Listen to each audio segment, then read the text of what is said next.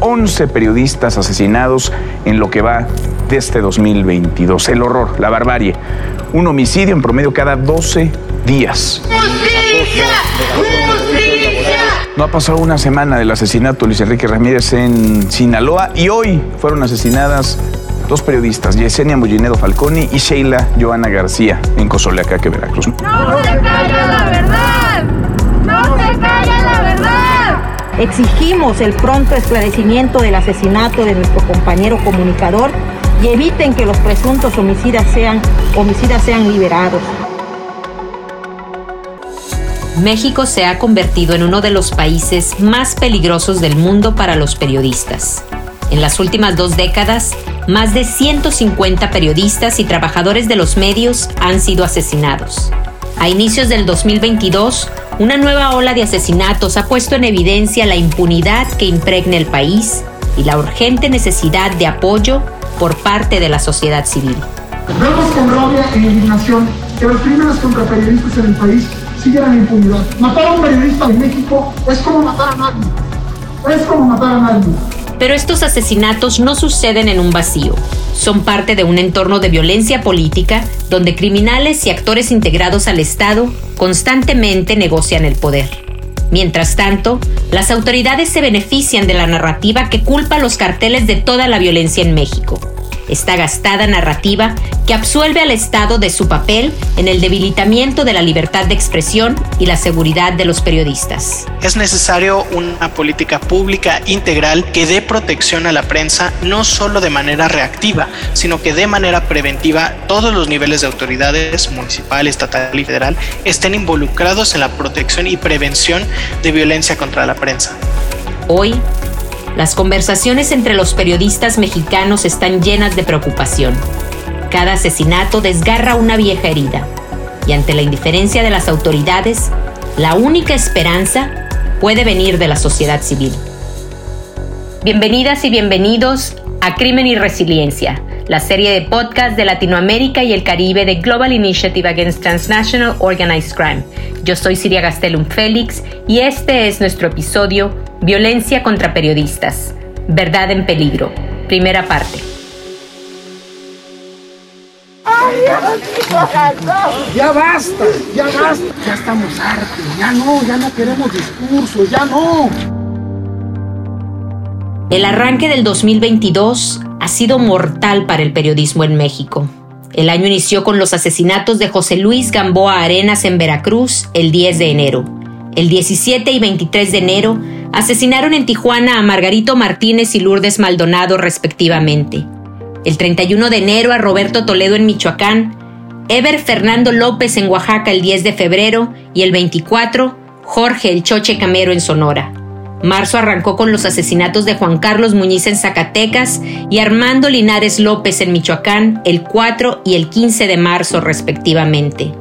El 5 de mayo, Luis Enrique Ramírez fue encontrado muerto en Sinaloa y las periodistas Yesenia Mollinedo y Sheila García el 9 de mayo en Veracruz.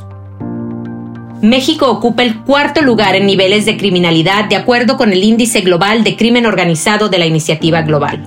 Y de acuerdo con el Comité para la Protección de los Periodistas, en 2021 fue el país más letal para la prensa en el hemisferio occidental. Y es este contexto de gobernanza criminal lo que ha permitido tanta impunidad ante la violencia, donde el sonido de la libertad de expresión está siendo apagado.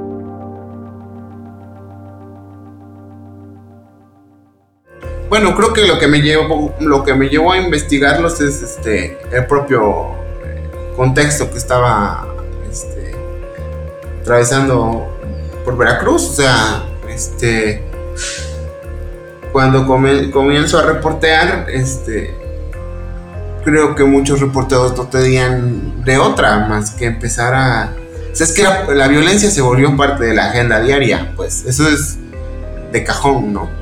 Este, justo cuando egreso. Eh, quizá ya había pasado el punto más fuerte, este, sobre todo en la zona conurbada de Veracruz, este, pero sí seguía una estela de violencia terrible que, que este, hasta la fecha padecemos. Pero sí, digamos que no tuve opción. Este, llegué a un, a un proyecto, a un, portal, donde además este, se en coberturas este, pues, relacionadas con tema de seguridad, ¿no? Este, y es así como, como comienzo a, a documentar. Desde el principio me tocó documentar las desapariciones y las desapariciones forzadas. Es como ha evolucionado, pero repito, no es que yo lo yo decidiera cubrir la violencia, no. La violencia casi decidió que yo tenía que, que cubrirla. Él es Miguel León, periodista veracruzano que investiga desapariciones forzadas y asesinatos extrajudiciales. Miguel nos habla de la grave situación que se ha vivido y aún se vive en Veracruz. Esto era lo más fácil de hacer, mandar a golpear a un periodista, condicionar totalmente los convenios publicitarios de gobierno para ya no hacer tu trabajo, sino incluso llegar a mentir con tal de mantener una entrada a, las empresas periodísticas, ¿no? O sea, podían haberse endeudado ayer con 100 millones de pesos y, y al día siguiente había en primera plana en diferentes medios que, pues, que Javier Duarte había salvado al Estado. O sea, sí yo creo que fue como el peor momento que, que le ha tocado a Veracruz con impunidad al mil. Todo se podía hacer en Veracruz, todo lo ilícito se podía hacer en Veracruz. Pero también tenemos que decir que se fue él y las cosas tampoco mejoraron del todo. Hay municipios en Veracruz, alejados de la capital, donde los niveles de violencia son altísimos, donde las autoridades son impulsadas o financiadas por la delincuencia organizada, donde el grado de, preparación de las autoridades es mínimo y pueden ocupar el poder que tienen para causarte daños a tu persona y a las de tu familia, donde las condiciones salariales son las más raquíticas en el estado, donde realmente puedo decirte que llegan a vender una nota en 20 pesos. Ahí es donde está realmente el riesgo de ser periodista en Veracruz, incluso ahí en estas periferias en estas eh, zonas alejadas de la capital, vuelvo a decir, es donde se acumulan los crímenes contra los compañeros, sobre todo igual los más recientes. El Global Assassination Monitor de The Global Initiative encontró que en 2019 y 2020 el 22% de los asesinatos de profesionales de los medios de comunicación sucedieron en México. ¿Cómo seguir investigando la verdad? Cómo seguir siendo periodista.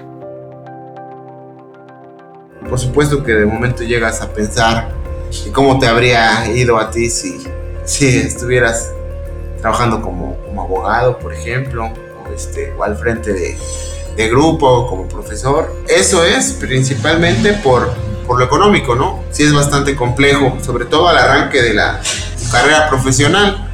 Lo digo por lo que ocurre en Veracruz. Y bueno, posteriormente ya vienen las preguntas ya en la etapa donde vas adquiriendo un poco de experiencia quizá y es, yo lo llamo así como los problemas existenciales, ¿no? Porque de repente también te pones a pensar si el esfuerzo que demanda esta, esta profesión no llega a ser en vano, ¿no? Ya eres más consciente del, del círculo vicioso a veces en el que trabajas, un círculo a veces también, pues donde está presente la corrupción, la violencia, y bueno, ahí es donde vuelves a, hacerte esa pregunta de que si vale la pena. Finalmente, pues uno sigue haciendo su trabajo. Finalmente también, para que sea una buena entrega periodística, se tiene que señalar a los responsables de lo que tú, de lo que tú estás narrando. Y estamos ante autoridades este, con nexos muy peligrosos y cuestionables. Estamos ante eh, autoridades que no están preparadas. Estamos ante intereses, ¿no? que a veces nosotros trastocamos. Y sí, sí, a veces sí está el temor. Y sobre todo porque vas siendo consciente de lo que pueden llegar a ser capaces los políticos y a veces, sobre todo, el temor en mi caso es de que pudiera pasarle algo a, alguno de mi familia, ¿no? Porque creo que cada vez la política se conduce con, con las prácticas de, de gángsters o de, o de delincuentes, ¿no? Y a veces para para hacerle daño a alguien, pues se mete con las personas que uno quiere. Y no sé quién, a quién le vaya a tocar pagar ahora la cuota de sangre por parte de, del gremio periodístico mexicano, pero todos sabemos en todo México que la cuota es esa, sangre. En marzo del 2019, Lourdes Maldonado, una de las últimas víctimas, declaró en una de las ruedas de prensa del presidente Andrés Manuel López Obrador que temía por su vida y solicitó apoyo, ayuda y justicia laboral. Tanto Maldonado como Martínez, otra de las víctimas más recientes, habían solicitado formalmente la protección de las autoridades. Maldonado contaba ya con apoyo institucional a través de un mecanismo que protege a periodistas y defensores de los derechos humanos. Martínez esperaba aún ser incorporado, pero claramente el mecanismo fracasó. En México existen diferentes programas para la protección de periodistas. Sin embargo, entre muchas otras carencias no cuentan con fondos suficientes. Leopoldo Maldonado, abogado, defensor de los derechos humanos, es el director regional de Artículo 19, organización internacional que trabaja en la defensa y promoción de la libertad de expresión. Él nos habla del caso. Lo que tenemos entendido es que la incorpora el mecanismo eh, de protección del estado de Baja California, que tiene eh, una, digamos, eh, un funcionamiento distinto al mecanismo federal, pero el objetivo es el mismo. Entiendo que ella se acoge a este mecanismo pensando en tener las medidas mínimas indispensables que en este caso eran los rondines de policía en horarios establecidos antes de que ella llegara y evidentemente pues esto no fue suficiente. Eh, tampoco las autoridades fueron capaces de poner sobre la mesa un fortalecimiento de medidas y esquemas más complejos que no fueran intrusivos para ella, pero que sí de fortalecieran su seguridad. Evidentemente esta circunstancia pues fue claramente estudiada por quienes la asesinaron, eh, les permitió perfectamente planear el asesinato y darse cuenta de que los policías estaban a ciertas horas haciendo rondines afuera de su casa y que pues una vez que se iban ya no regresaban. Y evidentemente ante la predictibilidad de estas medidas pues era fácil eludirlas. Muchas veces este tipo de amenazas sí llegan a escalar a, a violencia física e incluso letal periodistas que se desplazan durante algunos meses o años de su lugar de origen por razones de violencia, cuando regresan son asesinados, como es el caso de Pedro Tamayo en Tierra Blanca, Veracruz, que fue asesinado el año 2016. Eh, u otros casos en donde los periodistas pues no soportan el estar lejos de su lugar de origen, tienen que regresar y pues evidentemente los perpetradores de las amenazas o de las agresiones que orillaron ese desplazamiento siguen libres y siguen libres con un mensaje muy claro, nada te va a pasar, no te pasó nada durante este tiempo, no te investigamos, no te sancionamos, puedes hacer lo que quieras. Y ese es un mensaje muy claro que viene de las autoridades. La protección no puede ir sin una eficaz investigación que la complemente. La protección por sí sola nunca va a funcionar. El informe anual de artículo 19 indica que la mayoría de las agresiones en contra de la prensa en México son por parte de agentes que pertenecen al Estado. Esto concuerda con los hallazgos del Índice Global de Crimen Organizado de la Iniciativa Global, que encontró que estos actores estatales son los más relevantes a la hora de facilitar economías ilícitas e inhibir la resiliencia al crimen organizado. Enfrentarse a la violencia es difícil cuando quienes la facilitan son los mismos que deben procurar justicia. En México los principales perpetradores de la violencia son los funcionarios públicos locales, me refiero con ello a nivel estatal y municipal. Hay mucha desconfianza de las y los periodistas para acudir ante las autoridades locales para que les den protección. Por eso acuden al mecanismo federal. Hoy está a debate si el mecanismo federal debe asumir toda la responsabilidad. Consideramos que no, pero consideramos que debe tomarse en cuenta que son las propias autoridades locales las que generan la violencia contra la prensa o uno de los principales factores de violencia contra la prensa. No puede simplemente decirse que ahora las autoridades locales se van a abocar a la protección de periodistas cuando no va a ser así, cuando son ellas las que están generando riesgo. Yo siempre pongo este ejemplo. Cuando un periodista en una cobertura durante la mañana es agredido por un policía, en la tarde acude al mecanismo de protección. Ese mismo mecanismo de protección le da como medida de seguridad un rondín policiaco. Se enfrenta a que en la noche le toca a la puerta, le toca el timbre, el mismo policía que lo agredió. Eso es un absurdo. Y es un absurdo porque no hay sistemas de rendición de cuentas que lleven ante la justicia a los perpetradores, sean estos actores públicos o privados. Por ejemplo, Ever López, asesinado en el istmo de Tehuantepec, estaba investigando temas de corrupción local en confluencia con megaproyectos federales.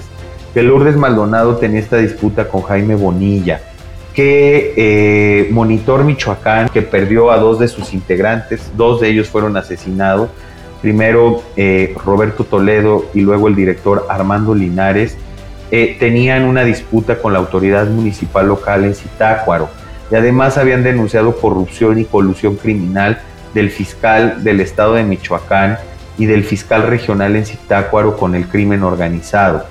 Eh, lo más lamentable en este caso que refiero, el de Monitor Michoacán, es que primero asesinaron a un colega del medio y luego al mes y medio asesinaron a su director y nadie hizo nada para evitarlo, nadie hizo nada para prevenirlo. Tenemos que seguir denunciando la situación de la violencia que vive la prensa en México. Las y los periodistas sufren una agresión cada 14 horas. El año pasado agredieron, se cometieron 644 agresiones en contra de la prensa y eso no es normal, eso no es aceptable en un país que aspira a ser democrático. Entonces hay que seguir poniendo el dedo en la llaga, hay que seguir señalándolo, hay que seguir denunciándolo y hay que seguir empujando al cambio de políticas públicas para que la prensa pueda ejercer su labor en un espacio seguro, sin temor a represalias. Demandamos el inmediato esclarecimiento de los asesinatos de todos y todas las periodistas Exigimos justicia para nuestros colegas y sus familias. No más periodistas asesinados, no más periodistas desaparecidos, ni silencio ni olvido. No se mata la verdad. Esta violencia también permea lo más íntimo, impacta a las familias de estos periodistas que en muchas ocasiones se encuentran en condiciones de total abandono ante la ausencia de políticas públicas efectivas de protección, información y apoyo a las víctimas. Alguien que ha vivido los retos de ejercer sus derechos y trabajado muy de cerca con familiares de periodistas asesinados y desaparecidos es Griselda Triana, activista, defensora, comunicadora y también la viuda de Javier Valdés periodista asesinado en Culiacán el 15 de mayo del 2017. A las personas nunca nos han preparado para ser víctimas y por lo tanto no pasamos la vida con un manual que nos explique qué hay que hacer en caso de llegar a hacerlo. Después de un hecho traumático y violento, comenzamos a recibir tanta información que nos cuesta mucho trabajo y tiempo procesar.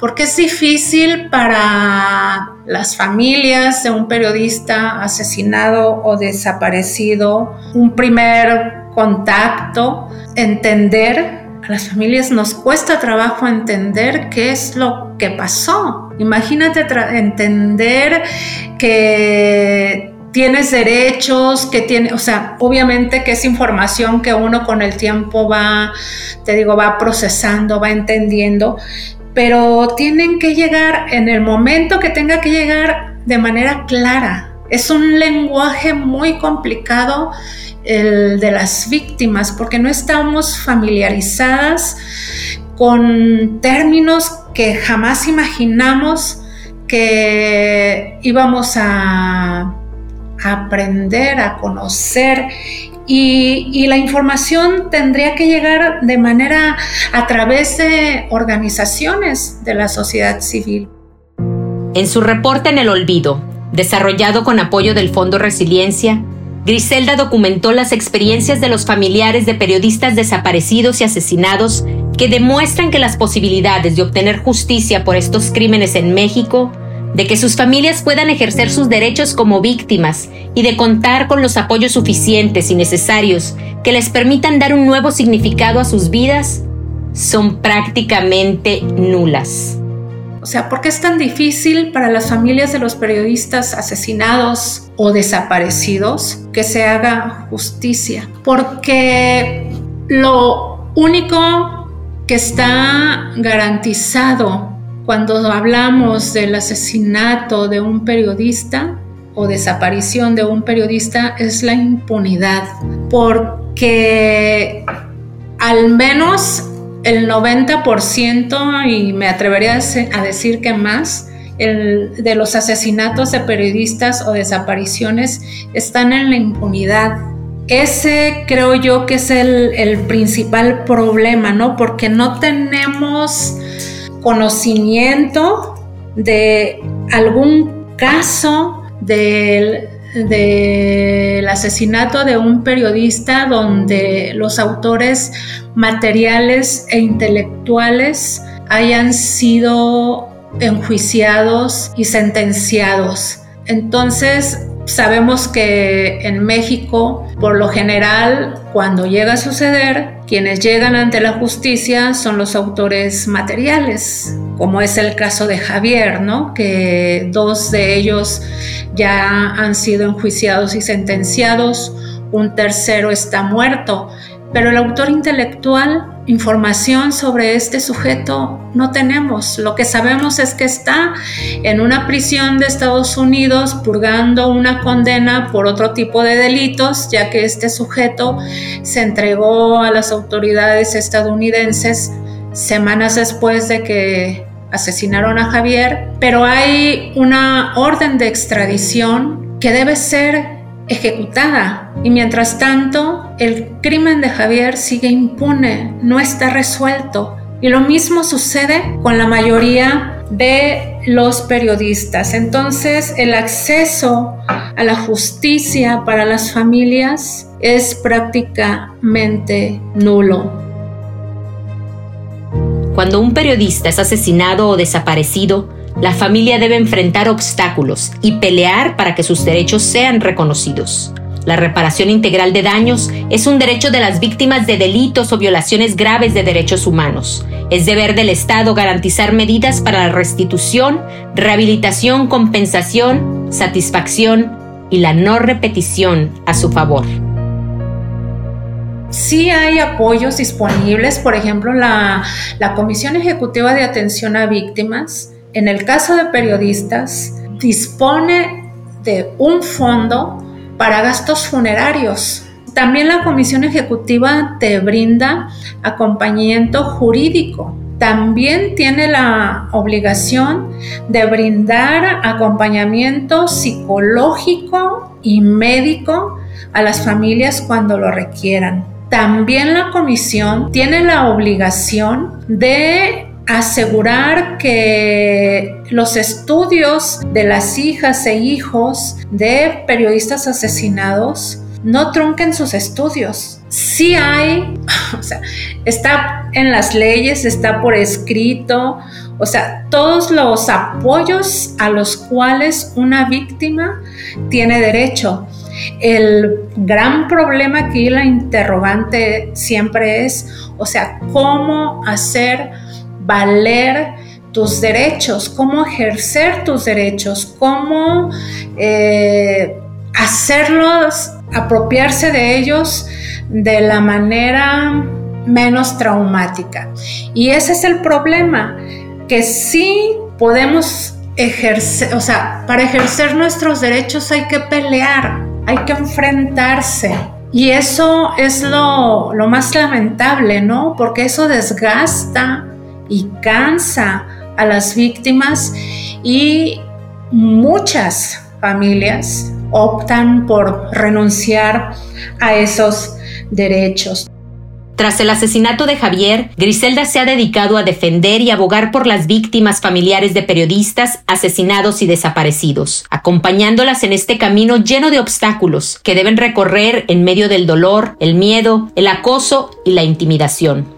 Entonces, que entender que nuestro proyecto de vida ahora es distinto, es doloroso, pero una lo va asimilando con, con el tiempo siempre y cuando estés rodeada de personas que te acompañen, no que decidan por ti, sino que te estén, que te estén acompañando, porque es un aprender a caminar, es un, es un aprender a, a caminar y perderte y regresar, pero que es importante que las mujeres, para mí, o sea, para mí era importante que las compañeras de periodistas asesinados y desaparecidos sepan todo esto, que el camino no es fácil, el camino a la sanación, a la resignación, todo eso no, no es fácil, que son procesos dolorosos, que son procesos que duran años, pero que sí podemos continuar con nuestras vidas, ¿no? Porque somos más fuertes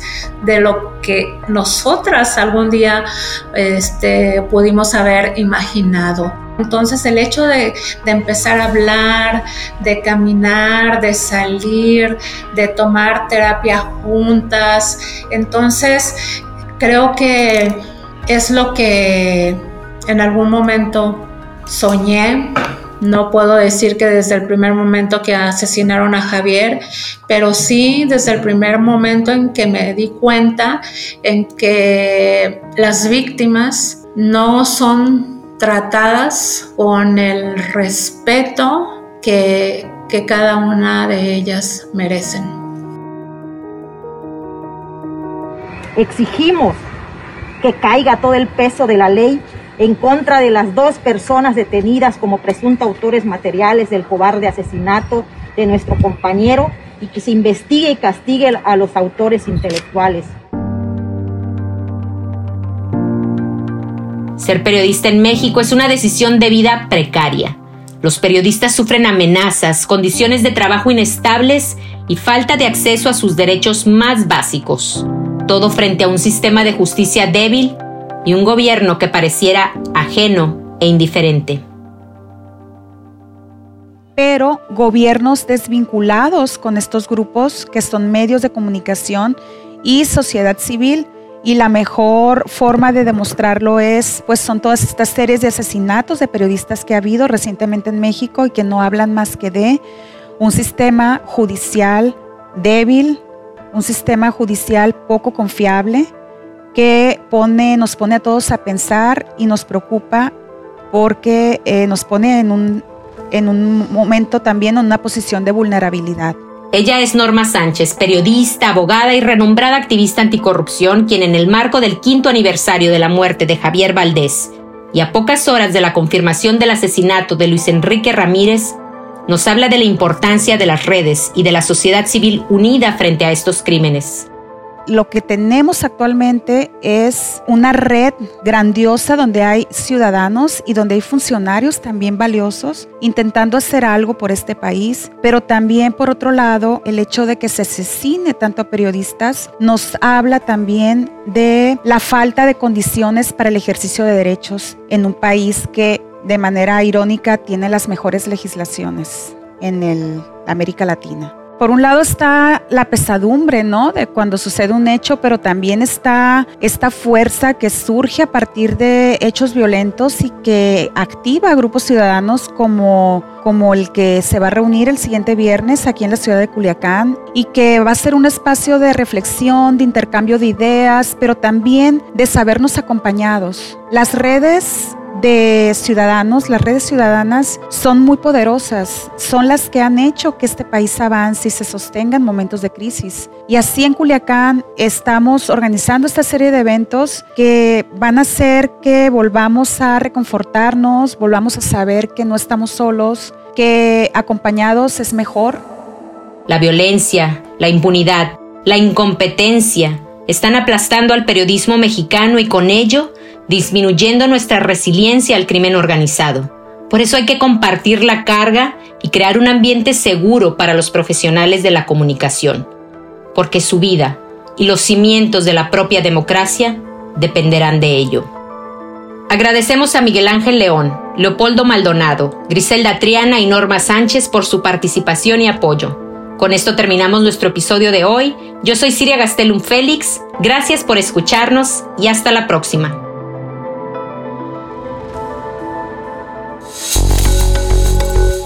Visita www.globalinitiative.net. Ahí encontrarás más información sobre el crimen organizado alrededor del mundo y otros podcasts y contenidos. Encuentra nuestro contacto en la descripción de este episodio. Agradeceremos tu calificación, reseña y suscripción a este podcast. Compartirlo en tus redes nos ayuda a llegar a más personas y mejorar nuestros contenidos.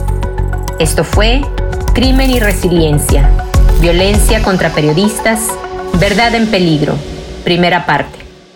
Pero repito, no es que yo lo yo decidiera cubrir la violencia, no. La violencia casi decidió que yo tenía que, que cubrirla.